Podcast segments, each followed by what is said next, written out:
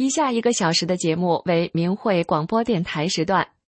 明慧广播电台隶属于法轮大法明慧网，节目内容包括法轮功学员对真善忍的理解和实践，以及从中国大陆获得的法轮功学员受迫害真相的第一手资料。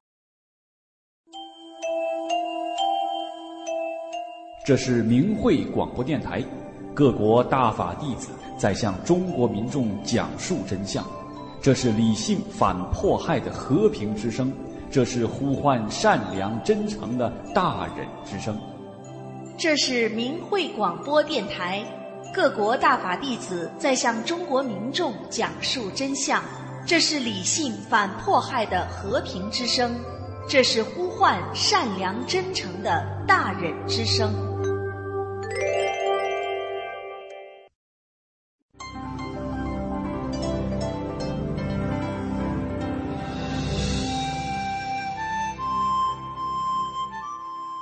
人心生一念，天地尽皆知。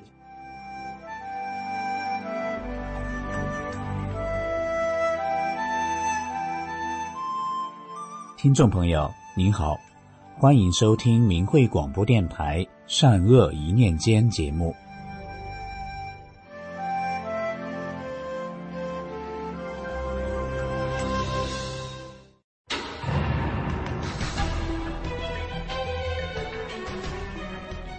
据中国大陆媒体报道，二零二二年十二月十七日，时任辽宁省抚顺市清远满族自治县检察院中共党组书记、检察长的潘飞琼，患白血病医治无效死亡。潘飞琼在抚顺市检察院系统工作二十六年，长期任职抚顺市检察院公诉处副处长、案件管理处处长。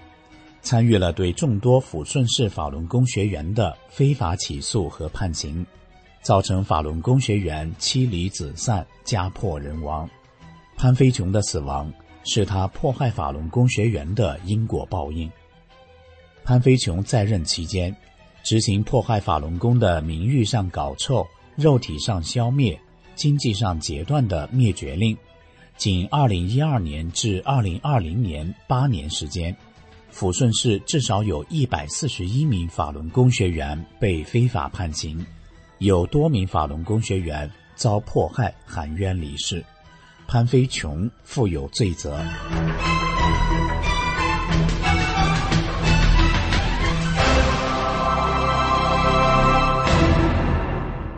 潘飞琼，一九九六年毕业于辽宁大学法律系，同年考入抚顺市检察院。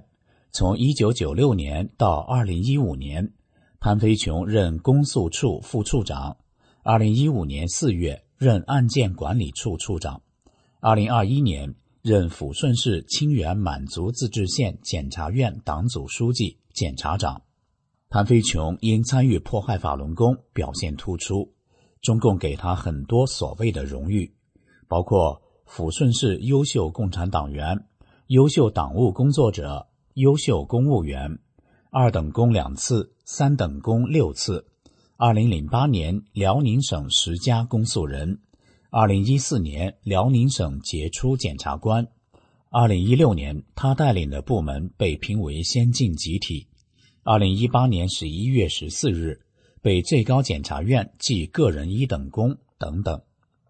二零一五年三月，抚顺地区有十名法轮功学员被非法判刑。当月居全国各城市之首，其中六十岁以上的有七人，八十四岁的王家国老人被非法重判六年。仅在二零一六年，抚顺有十八位法轮功学员被非法判刑，其中十二人是由抚顺各级检察院、法院误判的，并且有几位是年近七旬的老人。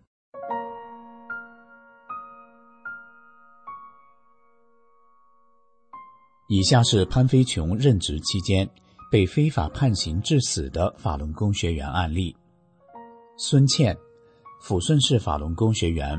二零零二年，孙倩因挂法轮功真相条幅，被抚顺市公安一处非法抓捕，后被非法判刑九年。二零零三年秋，孙倩被转至沈阳监狱城，监区长李建国不让家属见面，直到二零零五年三月二十二日，人不行了，才让他母亲见一面。当晚，孙健在医院去世。卢广林，抚顺市清源县法轮功学员。二零零五年，卢广林被抚顺公安一处十几名恶警绑架、毒打，之后被非法判刑十三年。二零零九年二月，卢广林绝食抗议期间，全身多处被烫伤，牙齿被打掉，在医院抢救无效死亡。张友金，抚顺市清源县南口前镇人。二零零四年十二月十六日，张友金去西丰发真相资料，被绑架，网判三年半，劫持到沈阳东陵监狱。二零零七年十月一日。张友金被转到铁岭监狱传染病院，家属要求放人，医院说上边不让，要想回家就得写不练功的保证，不然就死在这里。二零零七年十月二十二日，张友金被迫害致死。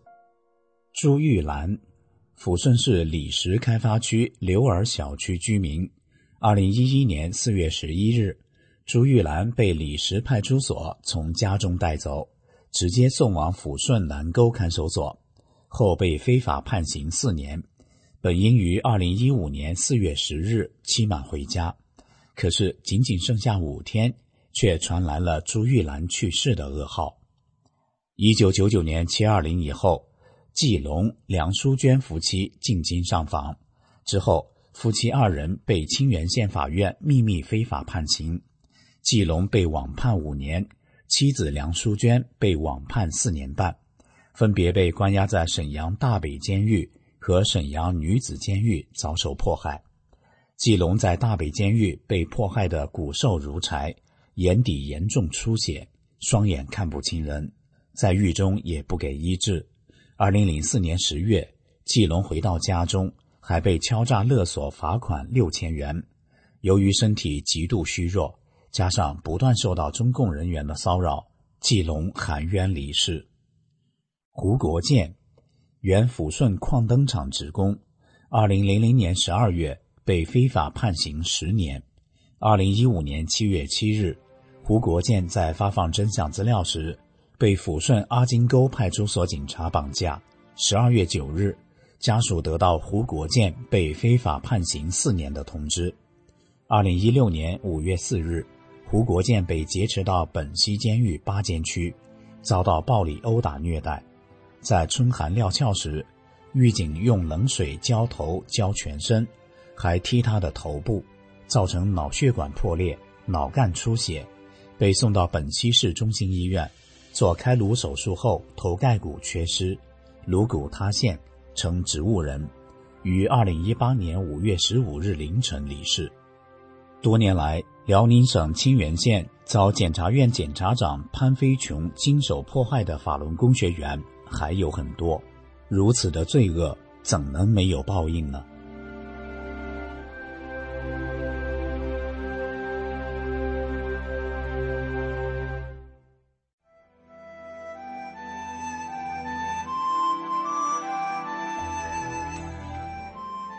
听众朋友。今天的善恶一念间就到这里，感谢您的收听。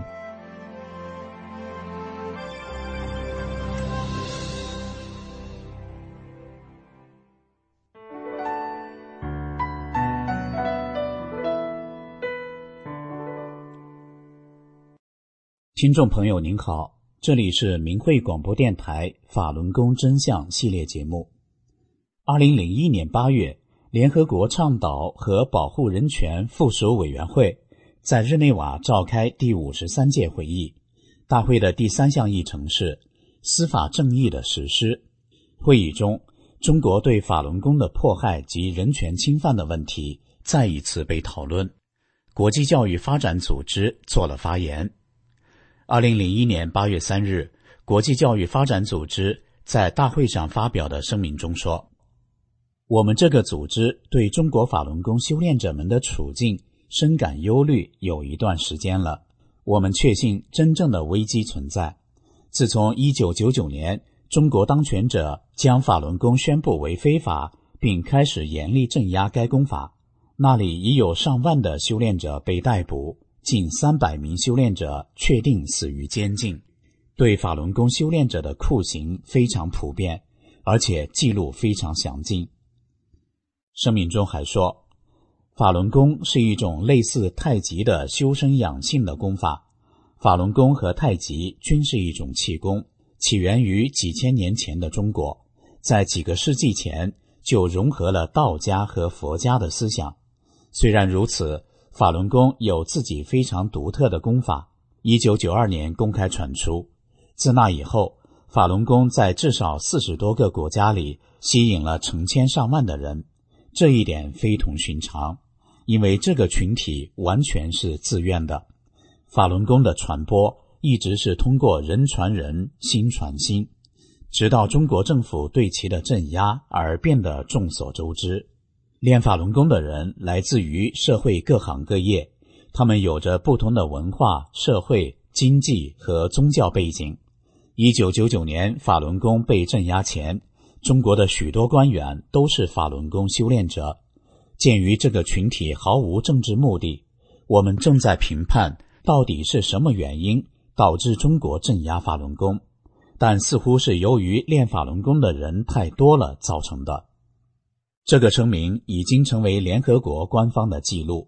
由于与会者们的热烈反应，中国代表团自镇压开始以来第一次不得不给予答复。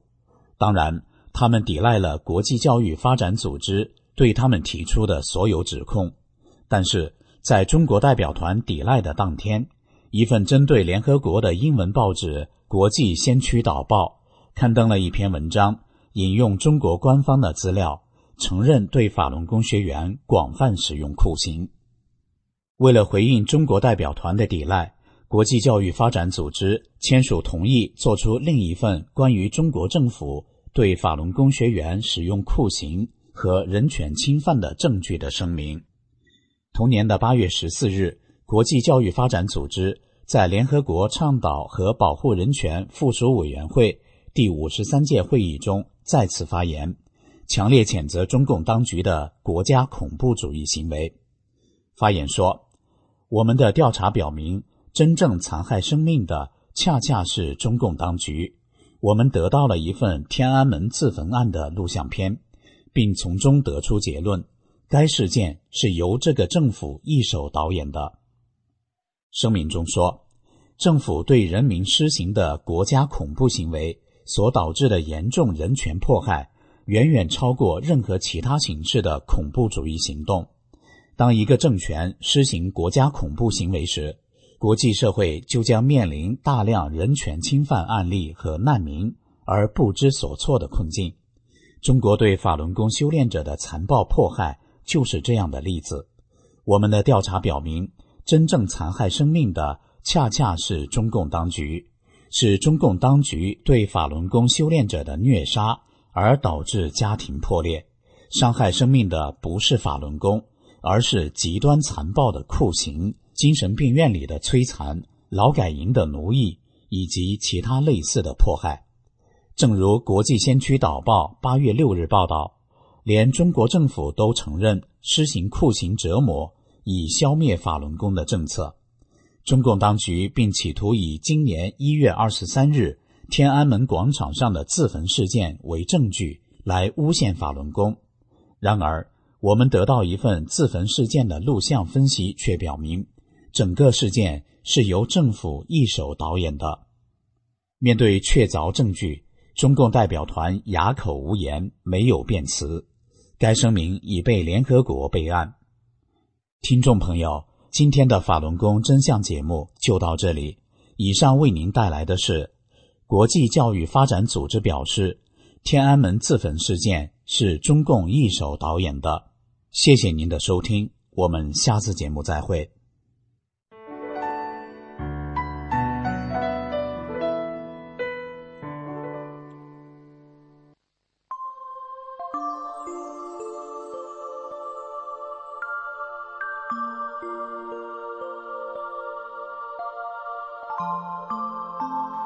身心净化，道德升华。现在是明慧广播电台的修炼故事节目。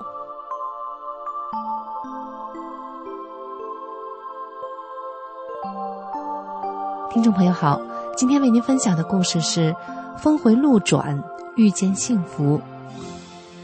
听众朋友，冥冥中真的有命运的安排吗？今天为大家带来的故事，是一个女孩阴错阳差的被送进了看守所，在看守所里，她又奇缘巧合的遇见了一个人，因此改变了她与家人的命运。我从小就有很强烈的感觉，冥冥中，好像我在等待着一件很重要的事情到来。我的父母是在艰难的环境中，把我们三个孩子拉拔长大的。我是父母唯一的女儿，上头有个哥哥，下面还有个弟弟。早年妈妈身体很不好，爸爸为了谋生，又必须远离家乡奔波打工。为了方便照顾妈妈，父母曾经有一段时间独留年幼的哥哥在家。那时，哥哥如同孤儿一样，没人管，没人理，经常逃学。直到爸爸工作稳定下来以后，才把哥哥接到身边。期间，哥哥吃了多少苦，可想而知。从此，也种下了他怨恨父母的种子。我和弟弟是比较幸运的。出生时家里已经相对宽裕，也都受到父母的充分照顾，这更让哥哥感到心中难平。长大后，哥哥更是家里的一块心病。他不但赌博成性，而且总爱占家里人的便宜，对外人大方，对家人小气，所以常常和爸爸为一点蝇头小利争得不可开交。而弟弟性情固执，做事任性，脾气暴躁冲动，还染上了喝酒的恶习。哥哥成家后和嫂子关系不好，经常为钱吵吵闹闹。侄子和侄女长期生活在这样一个家庭中，心情郁闷，都想早点离开这个没有温暖的家。侄女还得了自闭症，拒绝和外界一切人联系。连坐公交车还得担心他会走丢了。这个七零八落的家，就这样在争执吵闹中日复一日，年复一年，似乎看不到尽头。二零零八年，我被人冤枉，稀里糊涂的进了看守所，在那里，我遇到了一位法轮功学员。在进看守所之前。我没有接触过法轮功的信息，就只是曾收到过一张带字的一元钱，上面写着“法轮大法好，真善人好”。钱很旧，但当我念出“法轮大法好，真善人好”时，我觉得我非常喜欢这几个字，就把这一元钱珍藏起来了。说来也神奇，当我在看守所里。听那位法轮功学员向我讲述大法的事迹时，内心深处总会产生一种强烈的震撼和激动。而我每天最喜欢做的事，就是诚心的念“法轮大法好，真善人好”，越念我越欢喜，越开心。就这样，我和法轮大法结了缘。我被关了一个多月，最终因为证据不足被放回家。出来后，我就想找要修炼大法最重要的一本书《转法轮》，于是，我到莲花山去拜所有的神，希望他们能指引我找到真正的佛法。我还写了“法轮大法好，真善人好”的许愿条挂在许愿树上。经过一年的等待和寻觅，一天，一个很偶然的机会。我参加全国艺术博览中心的活动，一到会场，我被人领着到了一位女画家身边。我在看守所时，那位大法弟子曾向我提过这位女画家，说她不但貌美高雅，还拥有女性内在的温婉秀丽。我因为好奇，曾在网上查了一下她的信息，我记住了她的名字和样貌。这位女画家送给了我一张神韵艺术团2008年的演出光盘。艺术团的舞蹈演员气质高雅，服装又是那么的美丽，他们演绎着美轮美奂的天仙世界，以及中国的历史传说。那天晚上，我做了一个梦，我梦到自己上天了，金碧辉煌的天宫，婀娜多姿的飞天仙女，像郁金香那么大朵白色油檀婆罗花。这些从未见识过的天外奇景，让我流连忘返。几天后，我终于请到了这本大法修炼的宝书《转法轮》。那天我特别的忙，回到家捧起宝书时，正好夜半十二点的钟声响了。这一天是二零一零年一月一日。打开书页。转法轮的内容吸引着我，越看越入迷，直到第二天晚上，就在快看完的时候，我不知不觉睡着了。我的身体已经处于熟睡状态，可我却清醒的看到三个法轮在我的肚子上面一字排开，像风扇一样哗哗转，底色是白的。我还醒来过一次。在睡着时，又看到法轮在转。看完转法轮，我内心深深的激动和感慨，好像生生世世都在寻找着，今天终于找到了。修炼不到两个月，我就面临了整个家庭的压力，尤其是来自父亲的强烈反对。从小，父亲就像一座山，是我最有力的依靠。因为妈妈身体不好，不太能照顾我们，我们兄弟姐妹几乎都是在父亲的照顾中成长的。一家人中，我最受父亲的宠爱，但只要父亲反对，我也不会任性而为。记忆中，父亲几乎没有骂过我。谁知我一说要修炼法轮功，不但第一次被父亲骂，竟然还第一次挨了父亲一巴掌。结结实实扇了一个大耳光。父母因为受到中共的洗脑，听到的都是诬陷法轮功的一面之词，他们强烈反对我修炼。最难的时候，我还差点被家人送进洗脑班。家人的态度深深的刺伤了我的心。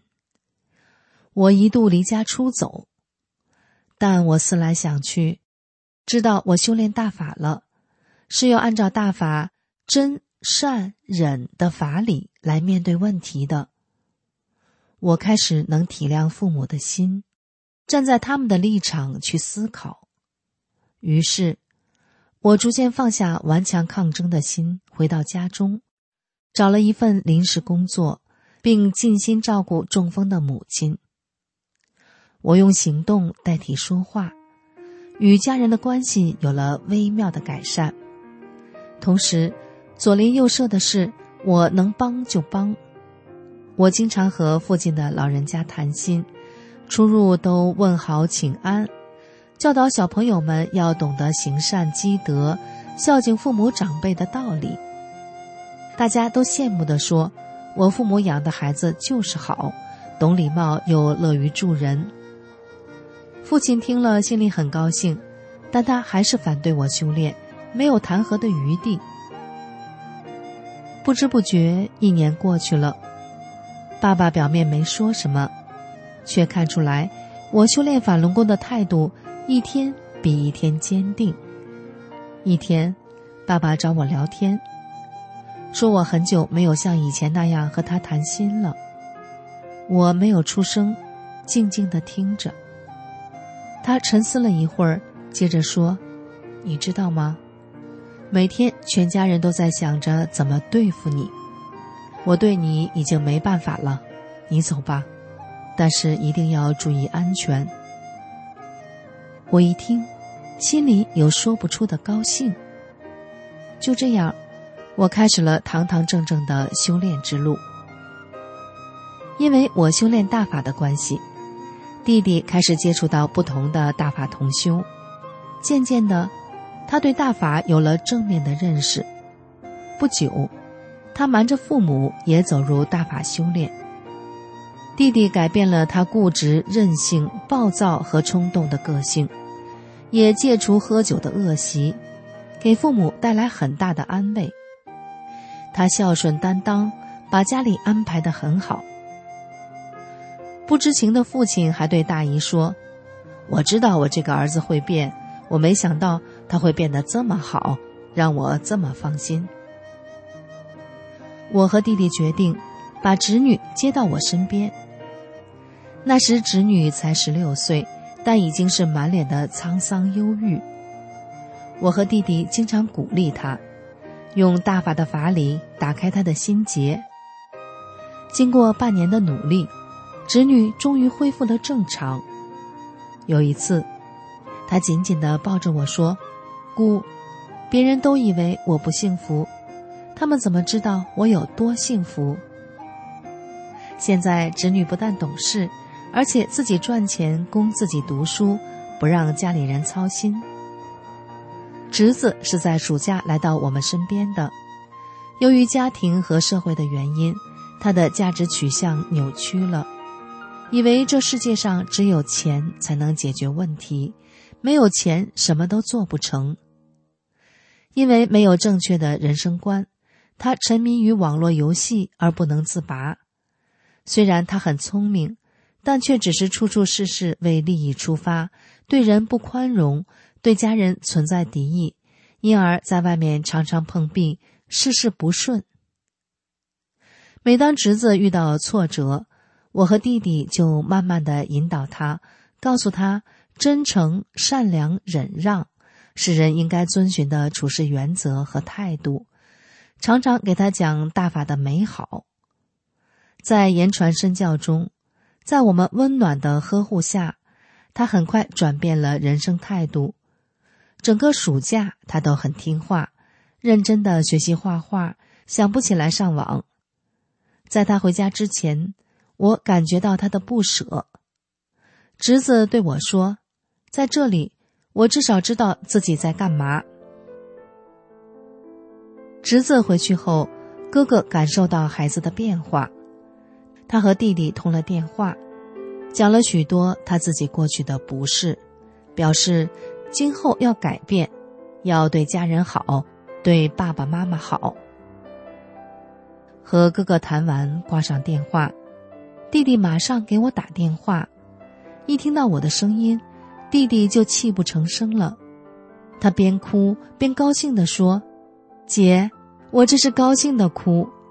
刚才我和哥哥通话了，哥哥和我讲了很多。我等了这么多年，我不就盼着咱家能像今天这样吗？哥哥能改变，我们一家人就能和睦。”一天。弟弟向爸爸和妈妈坦诚地说：“他已经修炼法轮功了。”刚开始，爸爸有些接受不了，弟弟就问他：“你是要以前的儿子，还是现在的儿子？要以前的儿子，那我现在就变回你以前的儿子。”爸爸无语，妈妈果断地说：“我要现在的儿子。”爸爸看到妈妈、弟弟和我都乐了，也就默许了。如今，我父母逢人就说，他的孩子如何孝顺，现在是如何如何的幸福。妈妈一见到我们，脸上就挂着幸福的笑。虽然现在家里生活还是不宽裕，生活还是很紧张，但是我们的精神生活很充足。很幸福，听众朋友，今天的故事就为您讲到这里，感谢您的收听，我们下次再会。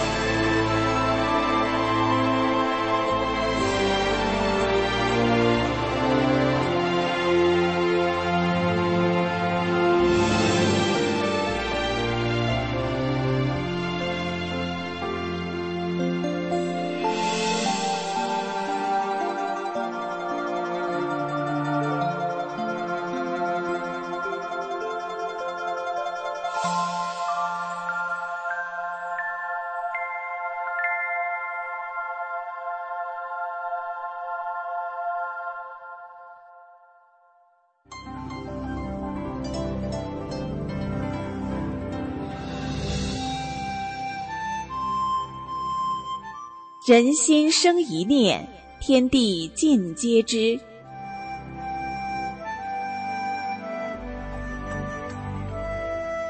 听众朋友您好，欢迎收听明慧广播电台《善恶一念间》节目。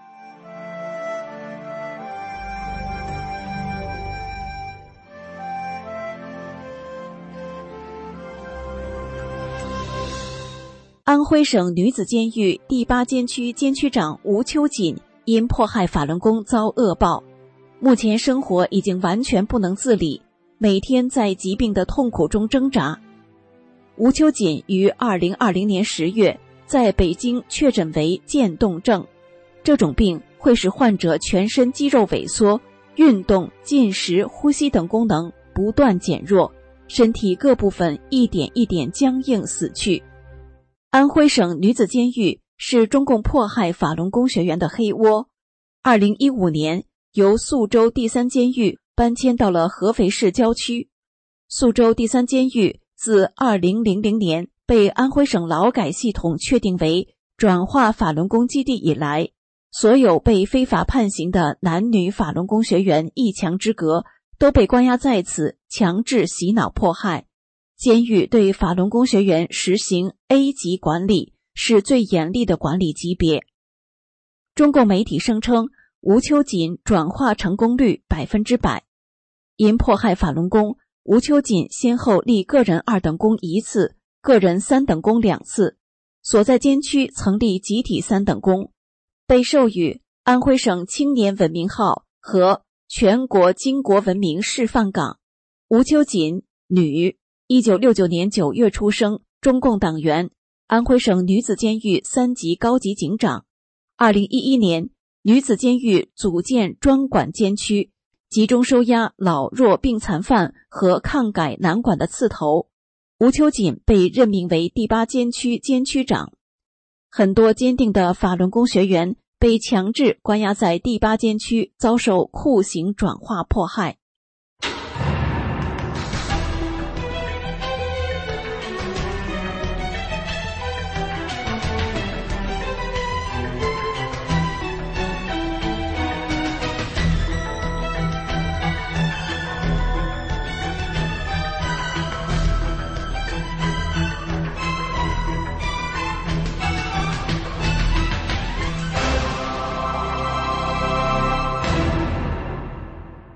据民慧网二零一零年一月五日报道，当时安徽省女子监狱对法轮功学员强制转化过程非常惨烈，主要在八监区进行，是严管监区。二零零七年后，一进监狱就开始强制转化，三四个犯人和一名法轮功学员组成护监组，名义互相监督，其实就是把法轮功学员完全置于犯人手里。住一个隔离的房间，不准睡觉，逼迫看造谣的录像和书籍，和写物者谈话。法轮功学员稍有不从，犯人的拳脚、警察的电棍就上来了。喊法轮大法好，就用臭袜子、脏毛巾等堵嘴。仍然坚持信仰的，就转移到监狱教育科下属的基地关押，再加大迫害力度。在安徽省女子监狱。狱警以及受狱警指使的犯人采取各种酷刑折磨手段，以转化为名，对坚持信仰的学员进行残酷迫害，强迫他们放弃信仰。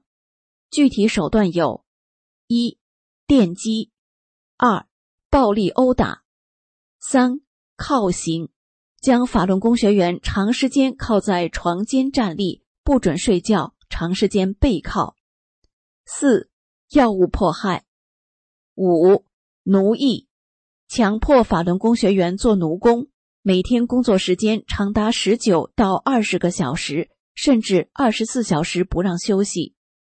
六罚站，连续多天强迫学员站立，长时间不准休息，不准上厕所。七穿约束衣，强迫给学员穿约束衣，时间长达数月。由于勒得过紧，多次导致受害人休克。转化是中共逼迫法轮功学员放弃真善忍信仰的术语。中共邪党将法轮功学员非法关押在监狱里，百般折磨、酷刑洗脑，唯一目的就是强制、强迫转化，也就是放弃信仰。监狱洗脑的邪恶说教就是：杀人放火可以不管，就是不能让你们信真善忍。由此可见，中共的终极目的就是让人背离真善忍。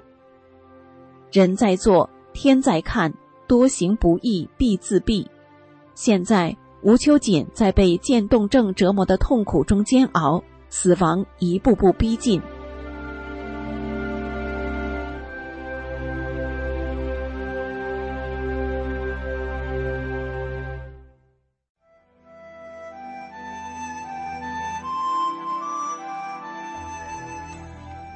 听众朋友，今天的善恶一念间就到这里。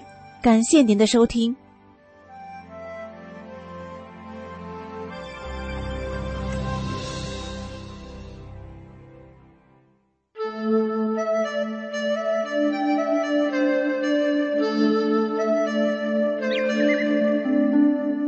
听众朋友，大家好！明慧广播神传文化节目时间又到了，我是主持人心雨，欢迎您的收听。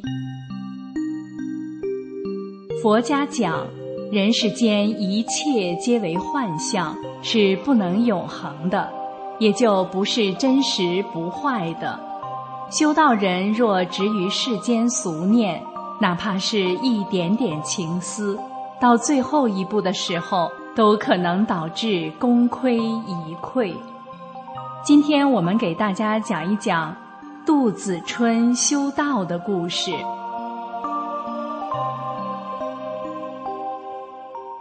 杜子春生活在北周隋朝年间，年轻时性格豪爽，心智很高，把一切看得很淡，但也放浪不羁，喜游乐饮酒，没心思积累家业，没多长时间就把家产花光了，没办法去投奔亲友，亲友们认为他不务正业，将他拒之门外。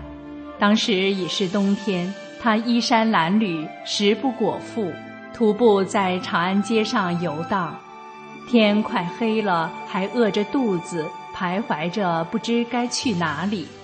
他从东街走到西街，饥寒交迫，孤苦无靠，不由得仰天长叹。这时，有位老人拄着拐杖来到他面前，问他：“年轻人，为什么叹息呢？”杜子春就说了他的处境和心情，怨恨亲友们对他如此无情无义，越说越愤慨，十分激动。老人听后问他：“你需要多少钱够花呢？”杜子春说：“我若有三五万钱，能活着就行了。”老人说：“不够吧？你再多说一些。”子春说：“十万。”老人又说：“还不够吧？”杜子春就说：“那么一百万足够了。”老人还说不够。杜子春说：“那就三百万。”老人说：“这还差不多。”老人于是从袖子里掏出一冥钱，说：“今晚先给你这些，明天中午我在西街的波斯府宅等你，你可别来晚了啊。”第二天中午，杜子春如期前往，老人果然给了他三百万钱，没留姓名就走了。杜子春有了这么多钱，浪荡的心很快像草一样长起来，认为自己有这么多钱，一生也不会穷酸受苦了。从此，他乘肥马，穿青裘，每天和朋友们狂饮，叫来乐队给他奏乐，开心。到花街柳巷鬼混，从来不把以后的生计放在心上，只一两年的功夫就把三百万钱挥霍个精光。杜子春只好又穿着很便宜的衣服换马骑驴，后来驴也养不起，只好徒步。转眼间又像他刚到长安时那样，成了个穷光蛋。山穷水尽，无可奈何，又仰天长叹起来。刚一叹气，那位老人就出现在面前，拉着他的手说：“你怎么又弄到这个地步了？好不奇怪。没关系，我还可以再帮助你。这回你要多少钱？”杜子春羞愧难当，不好意思开口。老人再三逼问，杜子春只是惭愧的赔礼。老人说：“明天中午，你还到从前你我约见的地方去吧。”次日，杜子春很羞愧的去了。老人这次给了他一千万。杜子春没接钱时，就再三表决心。说这次一定要痛改前非，置办家业，今后会成为大富翁，让石崇、伊顿这些古代的富豪都不如他。老人把钱给了他，钱一到手，杜子春心又变了，又开始挥霍无度，花天酒地了。不到三四年间，又是两手空空如也，比上次还惨淡。杜子春在长安街的老地方又见到了那位老人，由于羞愧难当，就用手捂上脸，躲开了老人。老人却一把抓住他的衣服说：“你能躲到哪里去？躲是最愚蠢之举。”然后又给了他三千万，说：“这次你要还不改过自新。”败家的病症算是到膏肓了，你就永远受穷吧。杜子春心想，自己放荡挥霍，肆意妄为，最后弄得穷途潦倒。亲戚朋友中有的是富豪的人，但谁也不理睬我，唯独这位老人三次给我巨款，我该如何报答他呢？想到这里。他就对老人说：“我得到您这三次教训，应该能够在人世上自立了。我不但今后要自立，还要周济天下孤儿寡母，帮助他们恢复名分和教化。我深深感激您老人家对我的恩惠。等我做完这些事，我再回来，任听您的差遣。”老人说：“这正是我对你的期望啊！你有了成就以后，明年七月十五中元节时，你在老君庙前那两棵桂树下等我吧。”杜子春知道孤子寡妇大多流落在淮南，就特意来到扬州，买了一百顷良田，在城中盖了府宅。在路口等重要部位建了一百多间房子，便招孤儿寡母分住在各个府宅里。族人中的亲戚让外甥完婚，侄女出嫁，死后分开的夫妻让他们合葬在一起。客死他乡的迁回故土安葬。过去有仇的冰释前嫌，有恩的丰厚回报。完成了自己的心愿后。杜子春按期如约来到了老君庙前，见到了老人。见到杜子春后，老人停止了吟啸，令杜子春登上华山云台峰。进山四十多里后，来到一个地方，见到一幢高大严整的房舍，看样子不是凡人住的。仙鹤飞翔，彩云缭绕。屋子的正堂中间有一个九尺多的炼丹炉，炉内紫光闪耀，映亮了门窗。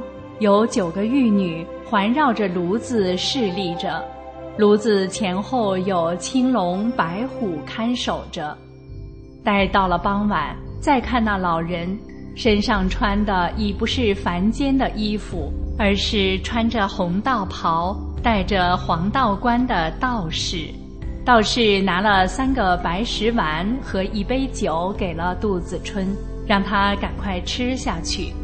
道士又拿了一张虎皮铺在内屋西墙下，面朝东坐下，告诫杜子春道：“你千万不要出声，这里出现的大神、恶鬼、夜叉，或者地狱猛兽，以及你的亲戚们被绑着遭刑受罪，这一切都不是真相，是虚幻的。你不论看见什么恐怖场景和惨状，都不要动，不要说话，安心，别害怕，那就绝不会对你有什么伤害。到时你就只管记住为师今天给你说的这些话。道士去后，杜子春向院里看，院里有一个装满了水的大瓮，此外没看到什么。道士刚走，杜子春就听见外面人喊马叫，震天动地。只见满山满谷都是士兵，旌旗飘飘，戈矛闪闪。千乘万骑蜂拥而来，有一个人自称大将军，身高一丈多，他本人和马都披着金铠甲，光芒耀眼。大将军的卫士就有几百人，都举着剑，张着弓，一直来到屋前，大声呵斥杜子春说：“你是什么人？大将军到了，怎么竟不回避？”有卫士用剑逼着杜子春问他的姓名，还问他在做什么。杜子春都一声也不吭。见他不出声，卫士们大怒，一声声喊叫着：“杀了他，射死他！”有如雷鸣。杜子春稳坐泰山，充耳不闻。那个大将军只好怒气冲冲地带着队伍走了。过了片刻。又来了一群群的猛虎、毒龙、狮子、蝮蛇和毒蝎，争先恐后地扑向杜子春，要撕碎他、吞食他。有的还在他头顶跳来跳去，张牙舞爪。杜子春仍是不动声色。过了一会儿，这些毒蛇猛兽也都散去了。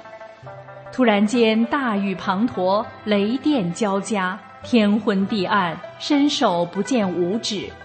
不一会儿，又有大火轮燃烧着，在他左右滚动，光在身前身后闪耀，亮得眼都睁不开。片刻之间，院子里水深一丈多，空中雷声隆隆，电光闪闪，想要让山峰崩塌，河水倒流，其势不可挡。一眨眼的功夫。滚滚的浪涛涌到杜子春的座位前，他心中想到的是道士叮嘱的话，不为所动，仍是端端正正坐着，连眼皮也不眨一下。接着，那位大将军又来了，领着一群地狱中的牛头马面和狰狞的厉鬼，将一口装满滚开的水的大锅放在杜子春面前。鬼怪们手执长矛和两股铁叉，命令道：“说出你的姓名，就放了你；如果不说，就把你放在锅里煮。”杜子春仍不说话。这时，鬼怪们又把他的妻子抓来，绑在台阶下，指着他妻子向杜子春说：“说出你的姓名，就放了他。”杜子春还是不作声。于是鬼怪们鞭打他的妻子，用刀砍他，用箭射他，一会儿烧，一会儿煮，百般折磨，惨不忍睹。他妻子苦不堪忍，就向杜子春哭嚎道：“我虽然又丑又笨，配不上你，但我毕竟给你做了十几年妻子了。现在我被鬼抓来这样折磨，我实在难以承受。”我不敢指望你向他们跪服求情，只希望你说一句话，我就能活下来。人谁能无情？你就忍心不说一句话，看着我继续受折磨吗？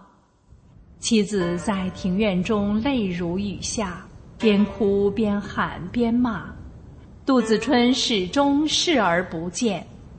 那位大将军也说：“你不说行。”你不相信我还有更毒辣的手段对付他？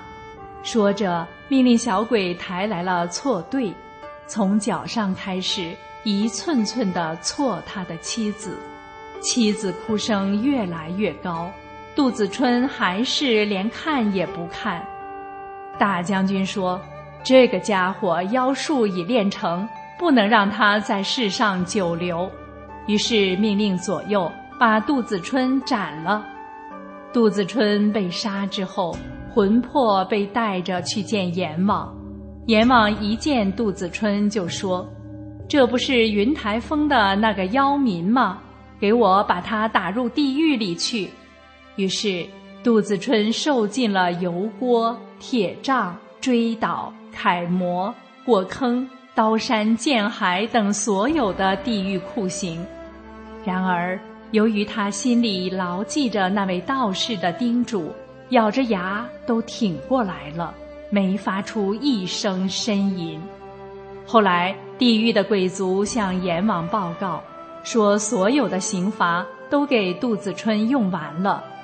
阎王说：“这个家伙阴险毒恶，不该让他当男人，下辈子让他做女人。”于是让杜子春投胎转世到宋州单父县的县城王琴家。杜子春转世为女子，一生下来就体弱多病，扎针吃药一天没断过，还掉进火里，摔到床下，受了无数的苦。但杜子春始终不出声。转眼间，杜子春长成了一个容貌绝佳的女子，但就是不说话。县城王琴的全家认为她是个哑女。亲戚对她百般侮辱，杜子春总是一声不吭。县城的同乡有个考中了进士的人叫卢龟，听说县城的女儿容貌很美，很倾慕，就求媒人去县城家提媒。县城家借口是哑女，把媒人推辞了。卢龟说：“妻子只要贤惠就好。”不会说话又有什么关系呢？正好给那些长舌妇做个榜样。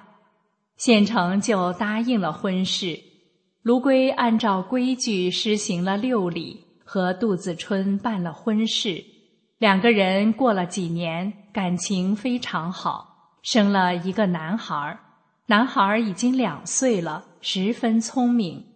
卢龟抱着孩子和他说话，他不吭声。想尽办法逗他，也不说话。卢龟大怒道：“古时贾大夫的妻子瞧不起他，认为他无能，始终不孝。但后来妻子看见贾大夫设了山鸡，也就消除了对他的怨恨了。我虽然地位不如贾大夫，但我的才学比会射山鸡不强百倍吗？”可是你却不屑于跟我说话，大丈夫被妻子瞧不起，还要他的儿子做什么？说着，就抓起男孩的两腿扔了出去，孩子的头摔在石头上，顿时脑浆迸裂，鲜血溅出好几步远。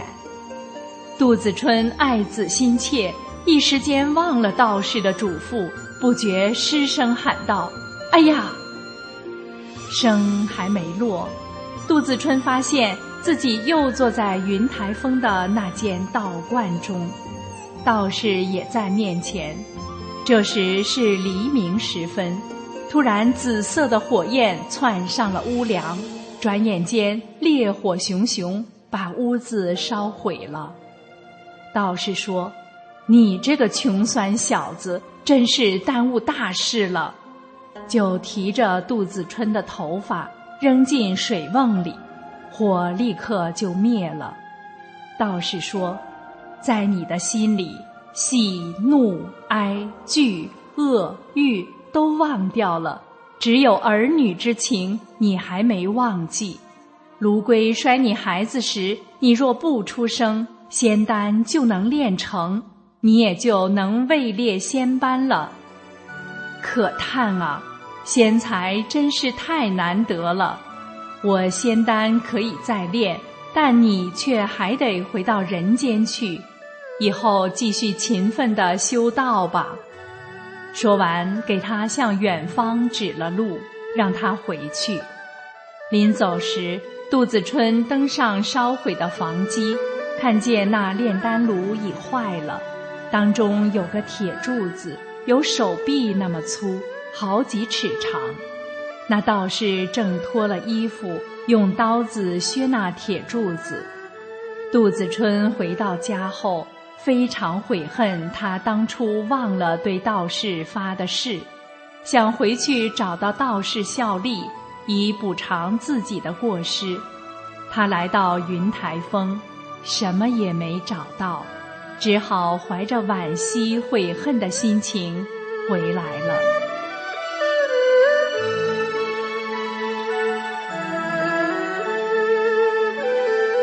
听众朋友，杜子春的修炼故事就为您讲到这里，心语感谢您的收听，下期时间我们再见。